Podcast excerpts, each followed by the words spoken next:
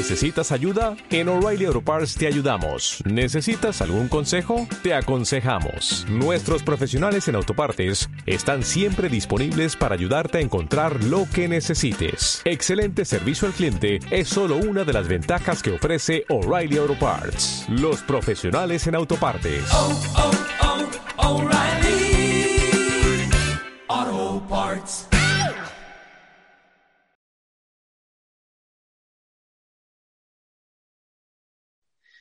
Ya saben que nosotros siempre eh, vamos buscando esos perfiles interesantes para, para nosotros, que nos gusta aprender y para, para que todos ustedes los vean y los escuchen. En este caso, hemos conseguido eh, que esté con nosotros René de Jong, un- una persona muy interesante que además nos habla de dinero, con lo cual doblemente interesante, que siempre los emprendedores estamos aquello de que no tenemos recursos para emprender. Bueno, pues vamos a exprimir a René hasta donde él se deje y que nos cuente un poquito todo este planteamiento de inversores, de, de startups, de negocios, etcétera. Bueno, René, un placer que nos acompañes hoy un ratito con nosotros. Gracias por haberme invitado, Carlos. Muy bien. Bueno, si te parece, René, que nosotros siempre eh, la- la- los negocios y las actividades profesionales nos encantan, pero nos, nos- nos gusta muchísimo más conocer a las personas que están detrás, porque al final esto va de personas, no de dinero y de negocio, esto va de personas y las personas son los que hacen que las actividades profesionales avancen o no. Cuéntanos un poquito, que seguro que tienes una trayectoria muy larga, pero hay que hacer un pequeño resumen, porque si no, se nos va el tiempo. Haz un pequeño resumen, si te parece, un poco de tu trayectoria profesional, por dónde empezaste, un poquito si ya de jovencito tenías estas inquietudes de ayudar y de, y de procurar a lanzar ¿no? todos los temas de emprendimiento. Cuéntanos un poquito. Pues, eh, Carlos, eh, tengo mucha trayectoria, pero también tiene que ver con la edad. que para mí siempre cuenta de que eh, desde los 10 años ya tenía trabajillos y a los 18 he hecho un viaje por el mundo entero, yo solo, con dinero que ya había ahorrado suficiente para no tener que, traba- que trabajar durante todo este año. Y es como uno de los, de los primeros logros que, que- que me, me llena de orgullo que de haber, haberlo hecho y, y también que me ha, ha enseñado muchas cosas. Luego he estudiado empresariales y eh, mi primera empresa la monté en 1986, que fue una agencia de viajes lingüísticos. Yo mandaba holandeses a 18 academias en España donde podrían aprender español. Eso se ha ido desarrollando y al final cuando lo vendí en 2005 tenía nueve academias en, eh, perdón, siete academias en España y otra en México. Teníamos eh, eh, 13.000 estudiantes al año, 250 empleados y es donde he aprendido también de, de marketing online eh, porque teníamos la primera web en 1995 cuando había 23.500 webs en el mundo. Y para mí era un regalo del cielo porque yo tenía que darme a conocer al mundo entero y de repente había una forma que la gente te puede encontrar a ti, en vez de tú ir detrás de la gente a ver quién puede tener interés. Entonces, al vender Don Quijote, es como se llama la primera empresa, yo tenía ya eh, 20, 20 personas eh, full time para online marketing y teníamos 30.000 visitantes únicos eh, al día y la mitad de la facturación venía por, por, por internet. Y como tenía miedo de, de, después de vender eh, Don Quijote, de aburrirme en el sofá, un año antes he montado Internet Advantage Online Marketing, que he llevado de 2004 eh, hasta eh, 2015, cuando lo vendí. Y eh, la actividad de Business Angel lo he hecho desde 2005, cuando vendí Don Quijote, y a partir de 2015 ya, digamos, eh, eh, full time. Estoy eh, casado con eh, dos hijos eh, holandés y, y, vivo en España desde 1921. Muy bien. Pues muchas gracias por estar por aquí en España, René, compartiendo y, y ayudando a que, a que esto crezca. Eh, una preguntita antes, antes de seguir. Eh, has vendido un par de proyectos. ¿Por qué? ¿Por qué, por qué surge esa necesidad de, de, vender? ¿Porque ya te quedaste, se te quedó corto el tema o porque ya tenías otras inquietudes de montar otras cosas? Porque no, uno monta su negocio y parece como un hijo más, ¿no? Tienes dos hijos, parece que tu negocio es como un hijo más, ¿no? Y aquello de venderlo, pues no sé, ¿no? ¿Qué fue lo que te impulsó a ti los negocios? Es súper buena pregunta, Carlos. Había, había diferentes motivos. Lo más importante fue la liquidez. porque eh, si eh, la mitad de la facturación venía del online, como decía, y la otra mitad venía por unos 600 agencias de viajes lingüísticos por todo el mundo que nos representaban. Si uno de los importantes te, te, pagaba tarde, eh, teníamos un hueco de medio millón o un millón y el banco no, no lo quería dar. Y ya teníamos un, un, historial de dificultad con liquidez de que en el 91 eh, el banco nos había dado un millón, eh, le hemos invertido en cinco nuevas empresas y luego viene la guerra del Golfo y en vez de doblar la, la facturación ha bajado el 20% y el banco pide el dinero de vuelta. Entonces, este miedo ya lo tenía en el cuerpo. Y entonces yo estaba de que si vendo la empresa, estoy listo para esta mi vida. Y si no la vendo, puede que eh, por, por causas ajenas a mí eh, se echa todo a perder y puedo arrancar desde cero. Y eso me pareció menos atractivo. Eh, y, pues sí, eh, puede elegir entre una cosa y la otra, pues está claro, ¿no? Ya, pues que, pero fíjate en, el día de hoy, como tanta gente que ha luchado no sé cuánto para, para montar su negocio y por esas circunstancias de repente se encuentran en una situación de de, de, frustración total, de, no tener ningún poder sobre tus circunstancias. El segundo motivo fue de que eh, mi, mi, corazón ya estaba con el online marketing, que Internet como mundo nuevo eh, fue más atractivo que hacer eh, por, por, por, ocho veces ya un folleto en, en, siete idiomas y controlarlo todo. ¿no? y tercero, yo tenía la empresa con mi, con mi hermana y en los últimos años eh, fue más difícil eh, eh, ponernos de acuerdo. Entonces, por estos tres motivos decidí, voy a vender y, listo y empiezo con el resto de mi vida.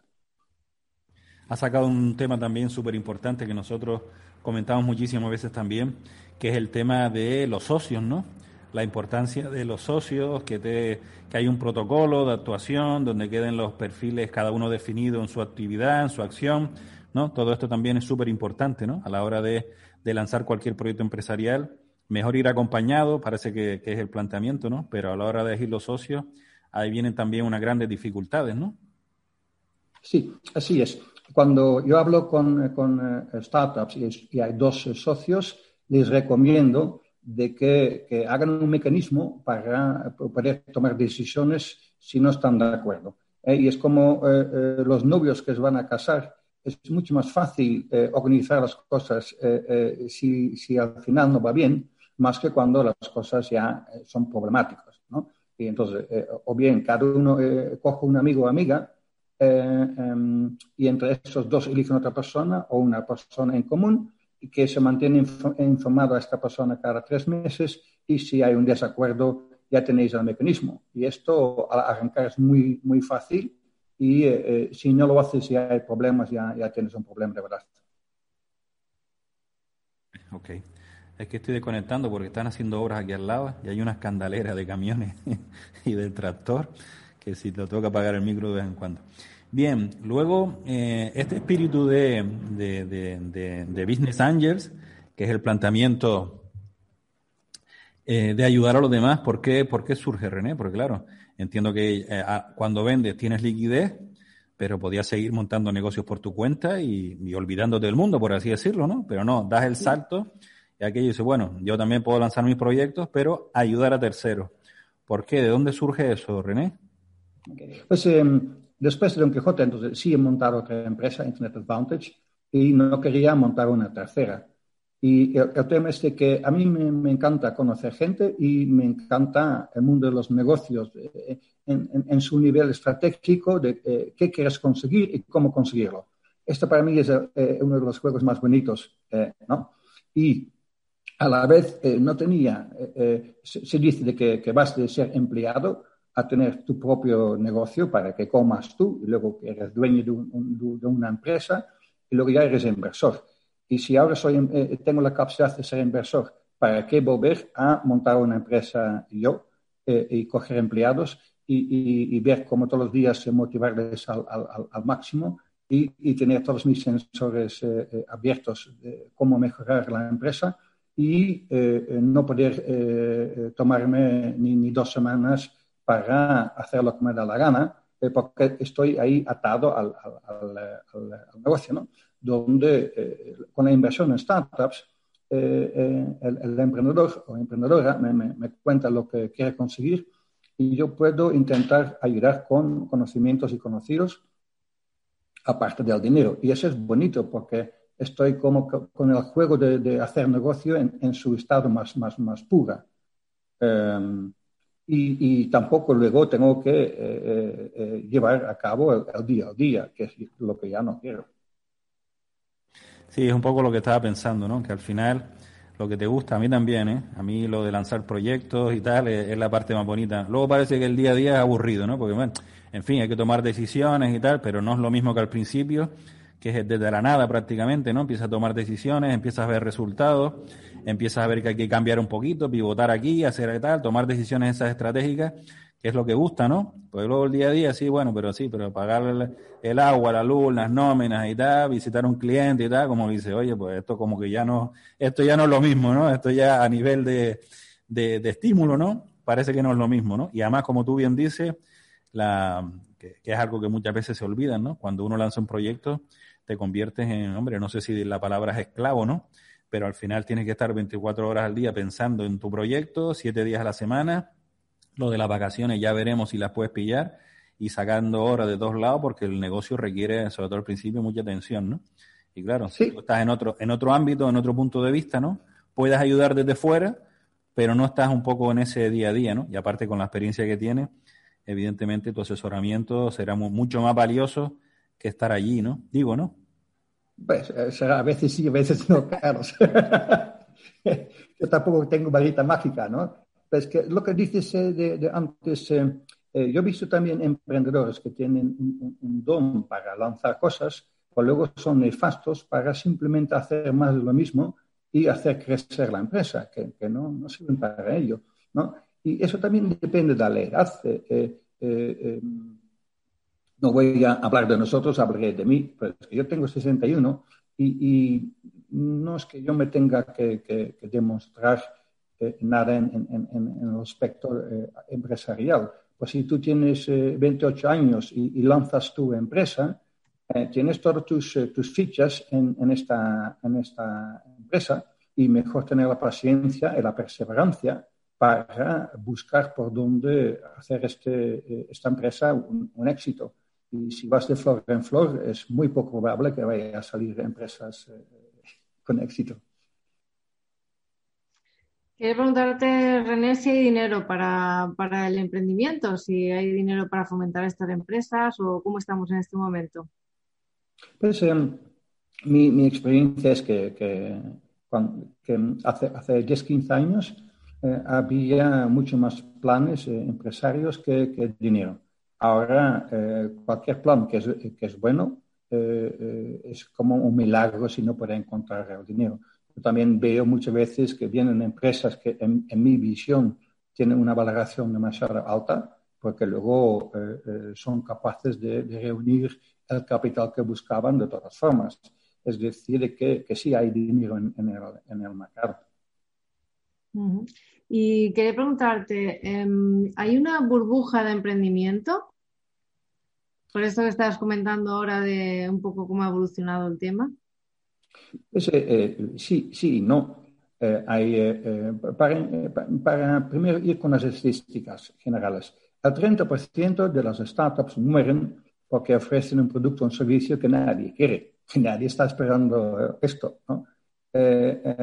y hay, hay, un ingrediente como si fuese una moda de, de, de ser cool, tienes que tener una startup, si no, ¿quién eres? ¿no?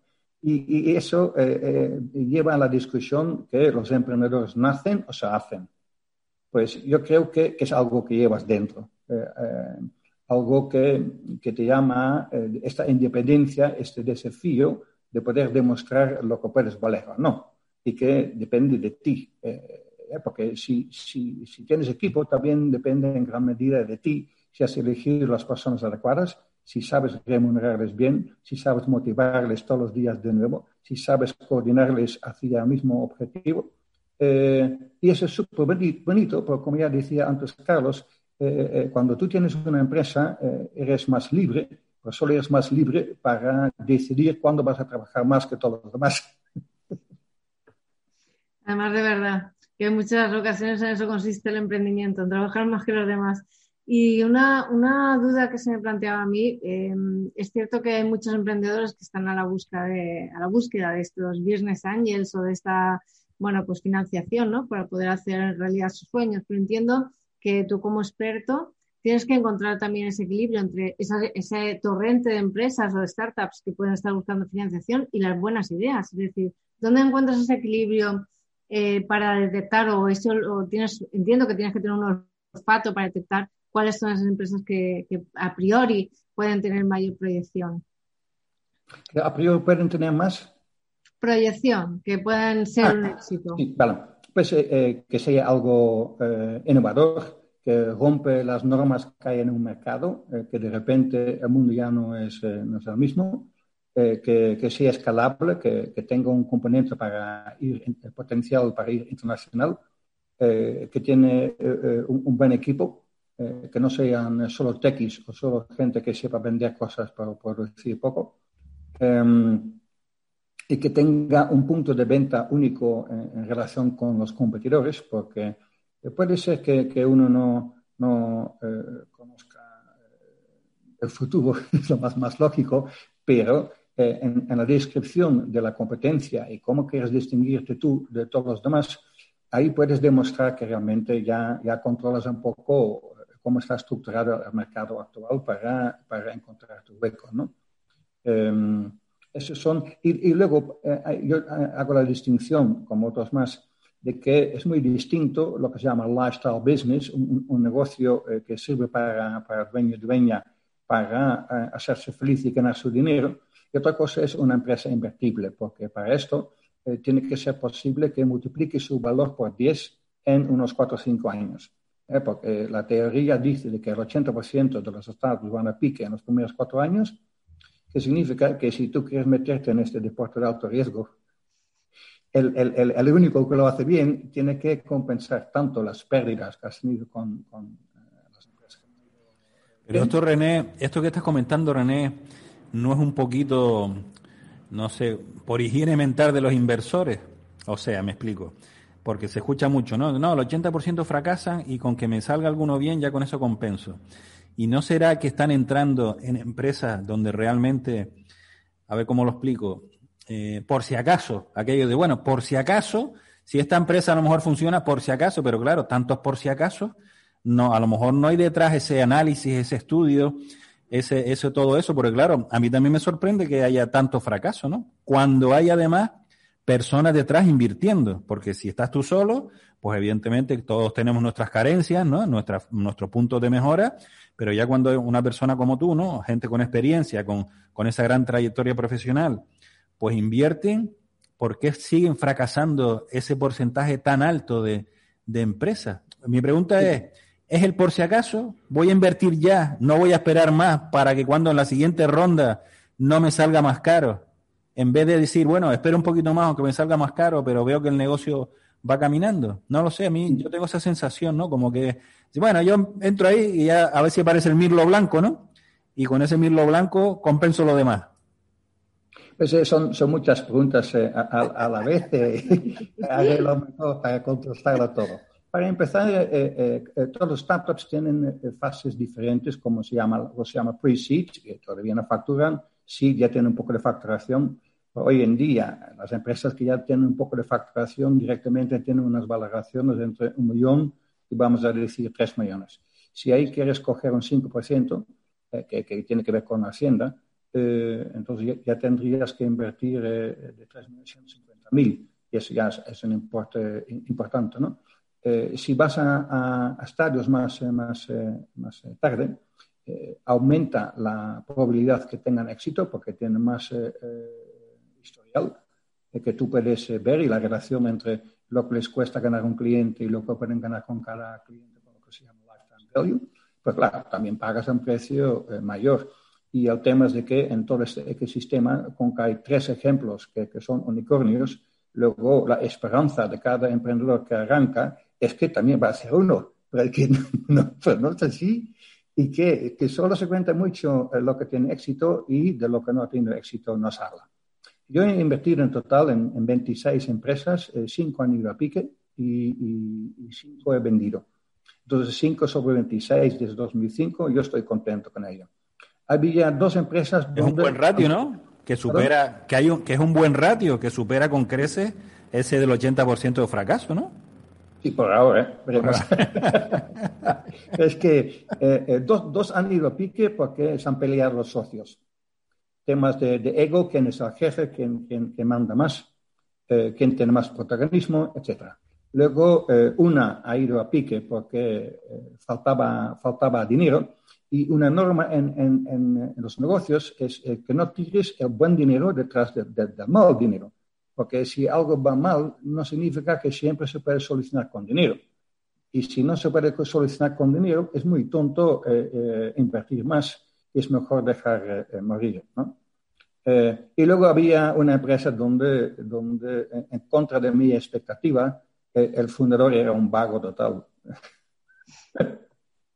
ya, es que hay de todo. Hombre, por supuesto, y si ya la persona que tiene que tirar el del carro no lo hace, mal vamos, ¿no? O sea, si el emprendedor es un vago, pues ya me dirás tú quién va a hacer que la empresa camine, ¿no? Sí, pero te, te, sorprendería, Carlos, de que yo tengo varias startups donde he invertido y luego no me mandan información sobre cómo va la empresa.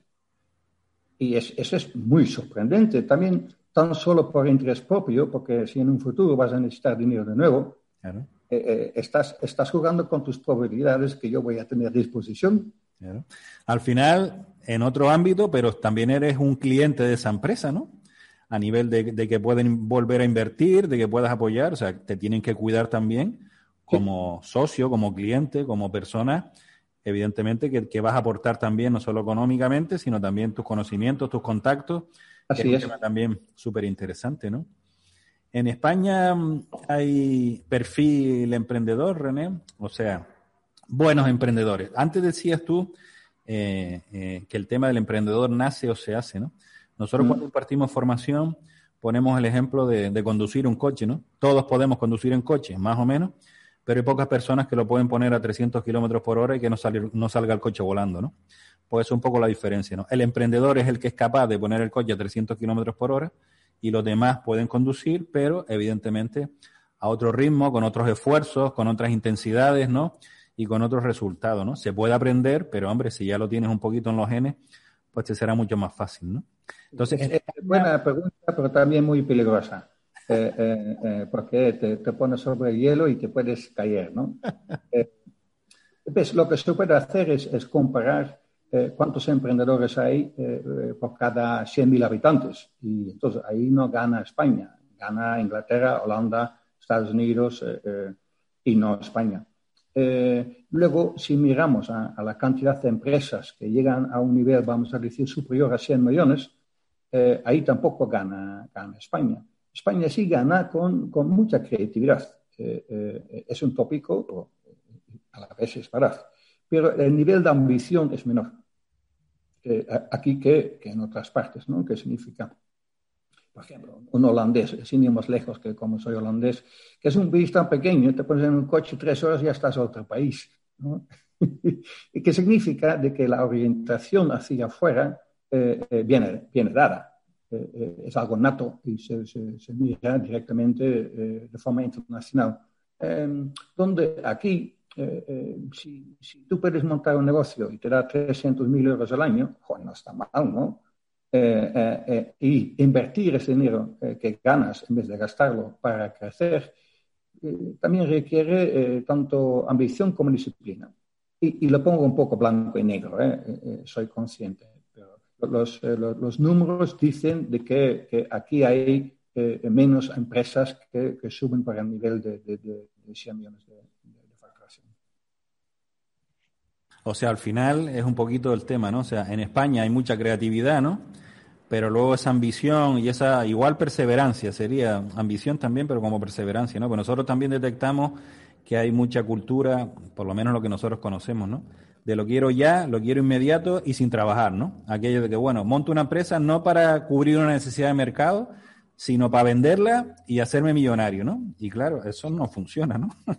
si, si, tú encuentras a alguien para entrevistar a esta persona que se ha hecho rico sin trabajar, eh, eh, eh, al no ser que venga de su familia, avísame y, yo voy a escuchar a este programa en vivo. Que no, que, que, que, sin trabajar es muy difícil. sí. Háblanos ahora, eh, René, de, de, tu organización, de Entrepreneurs Organization. Cuéntanos un poquito cómo funciona, qué vale. existe y demás. Este es un, un, uh, un club a nivel uh, global que tiene 14.000 miembros y todos son dueños de una empresa que factura al menos un millón de dólares. Aquí en Madrid somos 55, creo ahora. Y, y, claro, de que si tú tienes tu propia empresa, eh, eh, casi por definición estás solo, porque si tienes un problema no lo puedes hablar con tus empleados, eh, porque puede haber un conflicto de interés. normalmente no, no, puedes hablarlo con tu pareja más de cinco minutos, porque también tiene otros intereses. pero es que si, si, si hablas entre emprendedores e empresarios, todos tienen el mismo reto de motivar al personal, de, de cómo conquistar al cliente, seducir al cliente, cómo conseguir que se quede el cliente, cómo reducir gastos, etcétera, etcétera, etcétera. etcétera. Y eh, poder hablar entre, entre, entre eh, iguales es, es, un, es, un, es, un, gusto. Eh, dentro de, de, del club eh, hay, hay tres, eh, tres, puntos de, interés. Uno es que la, el supuesto es que si tú creces como persona, también crecerá tu empresa. Entonces, hay formación. Luego, hay cosas que directamente te pueden beneficiar en tu negocio por, por el networking que puedes hacer. Y eh, eh, tercero es encontrar amigos. Y, eh, casi no pasa semana que no voy a, comer con amigos de, de, o cenar o, o tomar algo o, o, quedar de otra forma. y em, yo en este club aquí en Madrid, dos años he hecho lo que se llama membership, fue el responsable para, para para encontrar nuevos miembros y he cambiado eh, la actitud de, de, que solo queremos hablar con gente que ya eh, cumple la condición de un millón de dólares de facturación. Dicho, mira, vamos a abrir brazo, los brazos a todo el ecosistema y darnos a conocer y a ver qué podemos ofrecer nosotros al ecosistema eh, eh, eh para que todos nos quedamos contentos. Y nos hemos inventado el, el, speed mentoring, donde una vez al mes, ya ahora no con COVID, una vez al mes, eh, íbamos unos cuantos de, de, AO para ofrecer de forma gratuita sesiones de 10 minutos de speed mentoring a cualquier eh, empresario empresaria que tuviese por lo menos, al menos un empleado. Esos 10 minutos.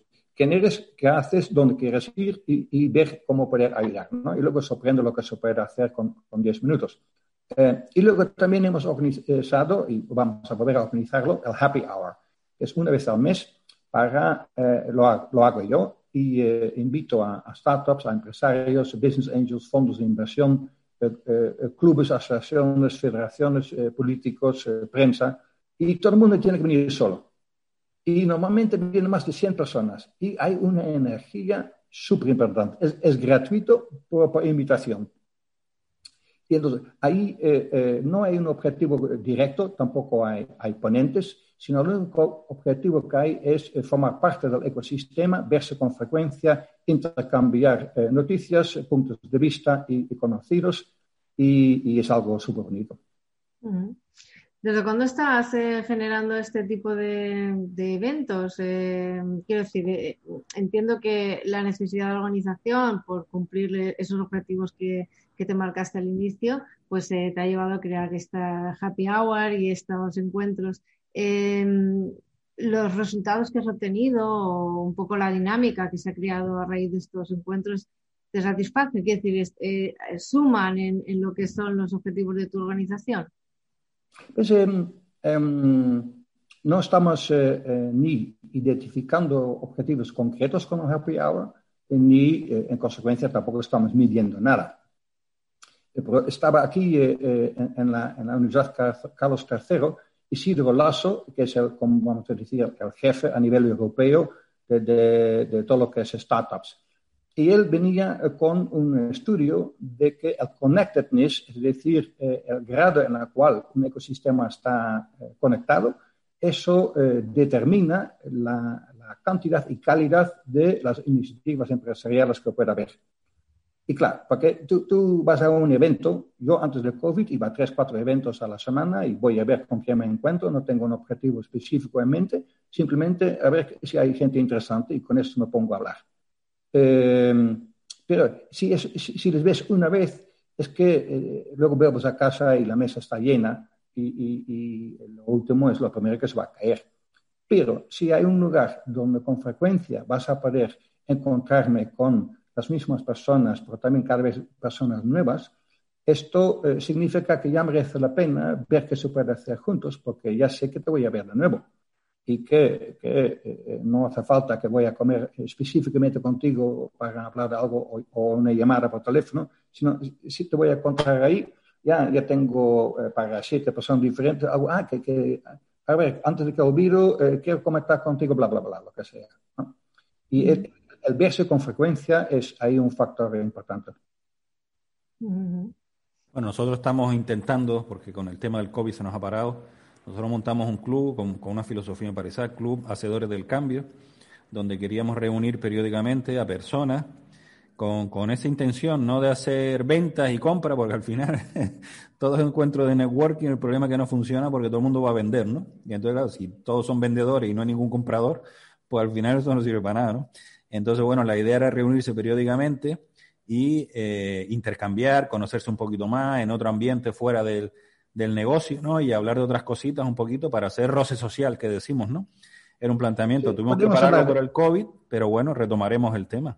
Sí, y, encantado de hablar eh, de esto, Carlos, porque primero en, AO está prohibido el, el, ofrecer sus servicios de forma directa. Hay una política de non-soliciting. Entonces tú no puedes decir, oye, tú ya tienes seguro de vida, tú ya tienes seguro de vida, está prohibido, ¿vale?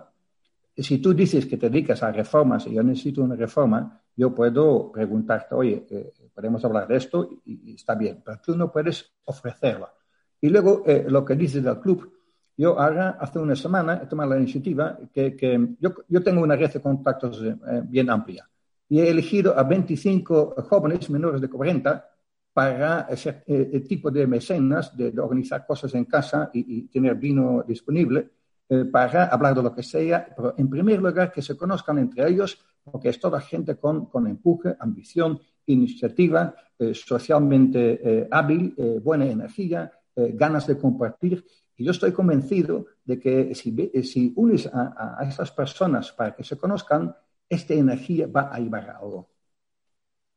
Bueno, hombre, nosotros, en mi caso, mm, tengo más de 40 pero mira a ver si puedo hacer alguna excepción, hombre, porque nosotros...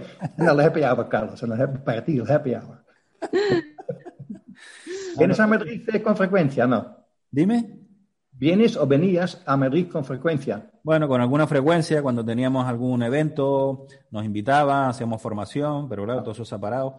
O incluso también nos desplazábamos periódicamente también para hacer entrevistas para luego emitirlas en el canal de YouTube en vivo, ¿no? Nos acercábamos nosotros, hacíamos un poquito de esos encuentros un poco más personales, porque en la distancia con, con Zoom no es lo mismo, ¿no? Entonces, claro, te, sientas ahí con esa persona, la conoces un poquito más y disfrutas también un poco más de ese encuentro, ¿no? O sea que, pero bueno, todo esto se ha parado, ¿no? Pero bueno, aquí, aquí en Las Palmas, en Canarias, nosotros, una de nuestras funciones, por así decirlo, es ayudar a, a que, a que esto crezca, ¿no? En Canarias tenemos mucho problema mucho paro, mucha economía extraña, ahora con el tema del turismo. Entonces, bueno, nosotros lo que decimos es que ayudamos, impactamos en, en las personas a través de la formación, ¿no? Entonces, bueno, hacemos formación, pero también nos gusta hacer ese tipo de eventos donde la gente vaya a hablar, conocerse, a, hacer roce social, que eso derivará o no en otras cosas, que ya también dependerá de, de cada persona, ¿no? Pero también nosotros procuramos buscar esos puntos de encuentro donde se faciliten esas cosas, ¿no? Y bueno, pues es uno de, la, de, la, de, de, los temas que nosotros tenemos dentro de Hacedores del Cambio, ¿no? Por eso te digo. Es un trabajo muy importante. Claro. Por eso te digo, hombre, si vas a abrir alguna delegación aquí en Las Palmas, aunque no tengamos la edad, pues, pues cuenta con nosotros. que, que, el happy hour, una vez que podemos arrancar de nuevo, lo que hacemos, fijamos directamente para un año eh, las fechas, que significa, por ejemplo, el tercer miércoles del mes y suelen venir también gente de, de, fuera de Madrid, pero como pueden planificar con más de un mes de antelación, pueden organizar sus entrevistas que quieran hacer de todas formas en Madrid alrededor del happy hour y todo el mundo feliz. Claro que sí, hombre. Pues nada, esperemos que el tema de, de la pandemia esta que nos, que nos está machacando eh, desde el punto de vista de sanidad, que es lo importante, ¿no? Aparte de económica, pues cambie y podamos hacer otras cosas. También socialmente, Cabas. Es que somos seres sociales y necesitamos eh, eh, encontrarnos en persona, porque lo que tú has dicho, una reunión por, por, por, Zoom o, lo que sea, puede, cumplir una, una, funcionalidad, pero no, no, no es lo mismo del calor humano de encontrarse en. Claro. No, y aparte nosotros siempre decimos, ¿no? Que bueno, que el lenguaje, tenemos el lenguaje verbal y el lenguaje no verbal, verbal ¿no? Entonces, claro, ahora mismo estamos viendo una parte del cuerpo de cada uno, ¿no? Pero bueno, tú sabes que la comunicación no verbal es casi más importante que la verbal, ¿no? Y nos falta toda esa información y es lo que hace además que se generen esa, esas sintonías, ¿no? Esos acercamientos también cuando comunicas de forma no verbal, ¿no? Y eso es lo que falta en este tipo de, de herramientas tecnológicas que están geniales, porque evidentemente nos permite tener esta comunicación contigo sin tener que ir a Madrid o tú vengas para acá, que los costes serían inviables, ¿no? En nuestro caso. O sea que también tiene su lado positivo, ¿no? Pero no hay que dejar el, el tema personal, ¿no? Esos encuentros, ese rezo social, que es fundamental. Eh, René, mm, eh, eh, ¿cómo ayuda esta organización tuya a, emprendedores o empresarios? que, que aparte de esos encuentros y ese roce social, hacen algún tipo de actividad de ayuda directa o bien patrocinios o bien subvenciones o bien aportaciones económicas? Eh, hay hay reuniones mensuales donde se, se, une cada mes con un grupito de entre seis y nueve personas y se habla de tu trabajo, tu entorno social, como puede ser familia y amigos, y tú como persona. Y la idea es compartir el top 5% de tus experiencias, donde eh, todo es eh, confidencial para empezar. Y segundo, eh, está prohibido dar consejos directos.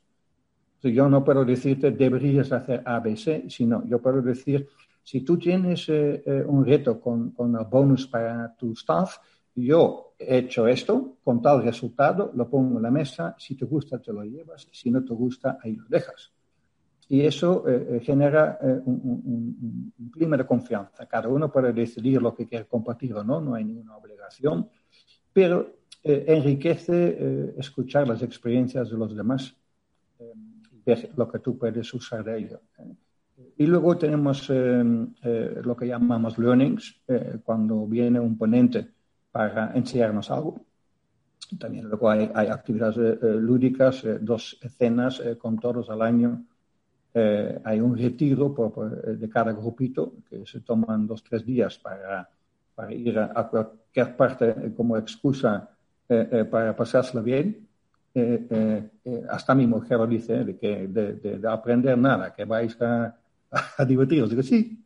entonces, es un buen, buen, buen conjunto, una, buena, un buen balance entre lo, lo, lúdico y, y, lo serio, lo, lo funcional. Vale, pero me estás hablando un poco hacia adentro, ¿no? Yo te estoy preguntando hacia afuera qué tipo de servicios o de ayudas. Ah, vale. Sí, que. Mm, está claro, los miembros se reúnen, intercambian, crecen, ¿no? personal y profesionalmente, esto está fantástico. Pero digo hacia afuera, hacia aquellas personas. Yo tengo una empresa, por ejemplo. Me, acerco a ustedes. ¿Ustedes qué, qué, qué pudieran hacer por, por mi empresa? ok. Pues eh, en primer lugar, es, un club eh, con las miradas hacia adentro más que hacia afuera. Ah, okay. Pero, por ejemplo, con, con el COVID, eh, un grupito de los miembros de EO Madrid se han puesto en marcha y han organizado no sé cuántos, ¿cómo se llaman? Vibrado, los, los, los, aparatos que se necesitan para respiradores. Ah, respiradores Sí, y lo han eh, comprado en, en, Alemania de segunda mano, hasta en Egipto de segunda mano, lo han traído aquí en, en tiempo récord eh, eh, y es un gran orgullo de ver cómo un grupo de emprendedores es más capaz de, un gran gobierno porque han conseguido más y más rápidamente. entonces, súper bien. Pero luego, para, para cualquier eh, em, emprendedor emprendedora, tenemos, en cuanto se puede reunir al speed mentoring, eh, em, eh, esto es, eh, la única condición es que, que, tenga al menos un empleado. y luego está el happy hour, porque en el happy hour vienen también mucha, mucha gente de startup que pueden ahí hablar con sus hermanos, hermanas mayores, ya tienen empresas más grandes y intercambiar ideas y, y opiniones, que también es muy, muy, muy útil. Muy bien, y quería, al hilo de lo que comentabas, René, que, bueno, ha surgido esta iniciativa con, a raíz de la crisis esta sanitaria que estamos viviendo, la de la COVID, em, ¿de qué manera ha impactado esta crisis sanitaria tanto en tu actividad como Business Angel eh, como en el ecosistema emprendedor, lo que tú hayas sido capaz de, percibir? ¿Cuáles crees que son los efectos de esta crisis? Pues em, em, es duro, eh, sobre todo si estás en, eh, viajes o en eventos. Tengo eh, en una empresa que, está con las dos cosas, que organizaba alojamiento alrededor de un evento. Vale, entonces ahí se, se rebaja los gastos mensuales en un 80% y, y a ver si, si pasa la tormenta, ¿no?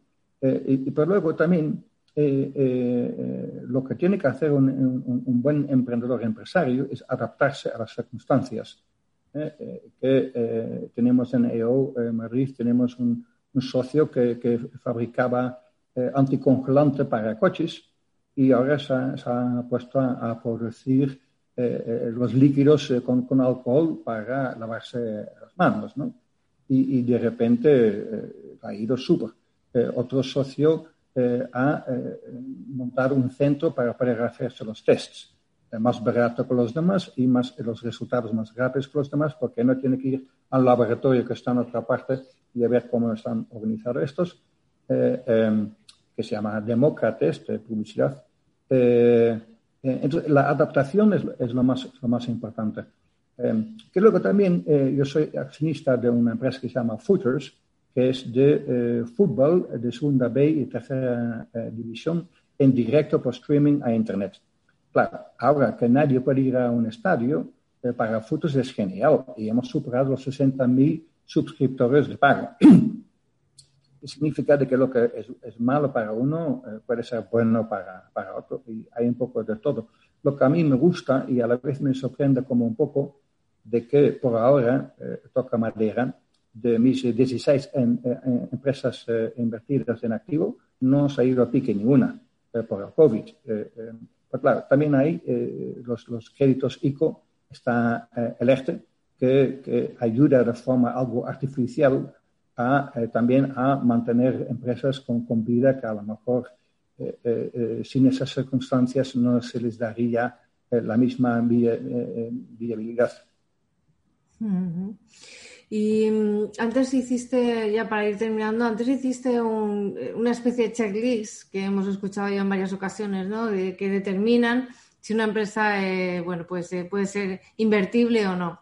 Que yo, mi, mi, duda era también, porque ese checklist parece un poco de, de libro, pero yo no sé si al final todas las empresas que cumplen con eso efectivamente son invertibles o no. Quiero decir que hay mucho marketing, hay mucha manera de, muchas veces el papel lo soporta todo. Entonces, yo quería saber si efectivamente ese checklist siempre se cumple. Es decir, eh, yo sé que si estas empresas cumplen con estos criterios, son invertibles. Si esto siempre es 100% fiable y si no, si además hay alguna cosita más que tú dirías, pues yo también me fijaría en estas cinco o seis cosas además para invertir en una empresa.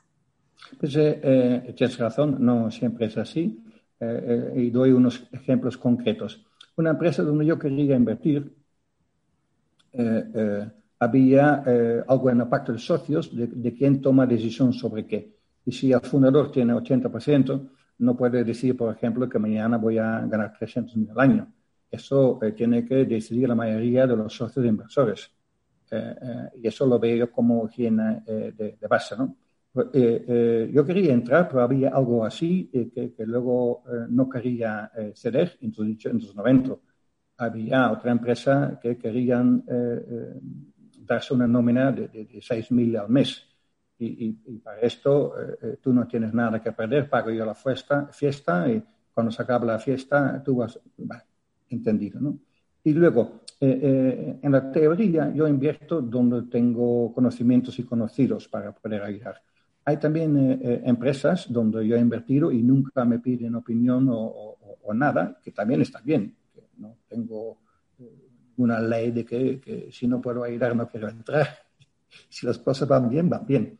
Em, eh, eh, a ver dónde iba. Em, que se me ha Estamos ido. hablando de, de este checklist un poco de, de manual, ¿no? Ah, sí, sí, sí, Cuando gracias, sí. invertimos en las empresas, ¿sí? Gracias, President. Pues, eh, eh, eh, resulta luego que las tres empresas donde más he invertido entrado con poco dinero porque me, me cayó muy lejos eh, su actividad, pero luego una vez dentro he visto cómo han ido las cosas, cómo reaccionan los emprendedores a, a- a las diferentes situaciones y he, he ido incrementando mi confianza y mi inversión. Entonces, los tres, eh, eh, eh, las tres eh, donde más he invertido son eh, sectores donde yo no tenía ni, ni- ni conocimiento ni conocidos. Que significa de que no todo se hace con el libro. Claro.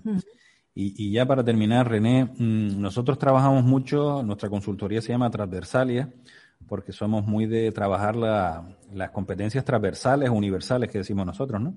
El liderazgo, el trabajo en equipo, la comunicación, todas esas cosas, ¿no? Pero mm, nosotros notamos que parece que eso a la gente no le da esa importancia, ¿no? Parece que los conocimientos técnicos son los que priman y, y nosotros pensamos que no, ¿no? Pueden ser un fantástico programador, pero si no te sabes relacionar con los demás, va a ser complicado que tu negocio crezca, ¿no? Porque al final te tienes que sentar con un cliente, con un business angel para explicarle el tema. Si no eres capaz de comunicarte bien, pues tu proyecto puede ser fantástico, pero no. ¿Tú compartes esta opinión nuestra o, o- o tú también te centras en, en el tema técnico? ¿Cómo lo ves Es, tú? em, em, el ejemplo que das es lo que yo he vivido con mi segunda empresa, donde tenía que vender conocimientos. Pero claro, si yo te voy a vender algo que tú no sabes, tú no sabes lo que no sabes. Y es, es todo un reto, que significa de que de alguna forma tendré que dar eh, muestras para que veas la utilidad y eh, tengo que eh, ser capaz de traducir. si tú me dejas ayudarte, podría conseguir para ti ABC y hacerlo creíble. Dejar que hablen antiguos clientes tuyos. eh, eh, em, ¿no? y, y luego, si puedes hacer algo de forma gradual, que no tienen que poner 50.000 en la mesa, sino que pueden em- empezar con 2.000 y luego ir eh, subiendo, pues, es todo un reto, ¿eh? estoy, estoy contigo. Eh, y, eh, eh, y- y- y voy a lo que ha dicho Presen, eh, lo que es el libro. Cuando estoy en comunicación con startups y hago una pregunta relativamente simple y me vienen con un libro de respuesta, eh, tres hojas, y así cada vez es que ya pierdo interés, porque que si tú no sabes eh, limitarte en tu respuesta a lo que está pedido, también todos los días estarás perdiendo tu tiempo con cosas que no vienen al caso. Mm.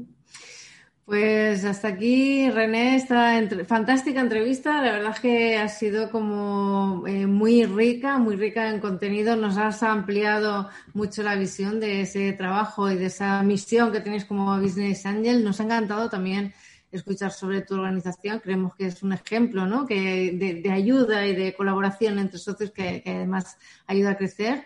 Eh, darte las gracias por compartir con nosotros estos conocimientos y este tiempo. Y nada, como decimos siempre, nos encontramos en, en el camino y esperemos que esta no sea la última de las ocasiones en las que tengamos contacto, René. Muchas Pues, eh, gracias. mucho, mucho gusto, eh, eh, con, con muchas ganas y me lo pasar muy bien. Gracias Muy bien. a vosotros. Muy bien, y, se- y seguiremos tirando de ti para que nos presentes proyectos interesantes, René, que conoces a quieras. gente, conoces a muchísima gente y no- nos ayuda muchísimo a, a aportar contenido de calidad a nuestro programa. Bueno, pues como dice Presen, un placer. Aquí en Canarias decimos pa'lante, que no nos queda otra, pa'lante y, y- y bueno, seguimos en contacto, René. Un fuerte abrazo. Bueno, gra- gracias. Gracias. Luego.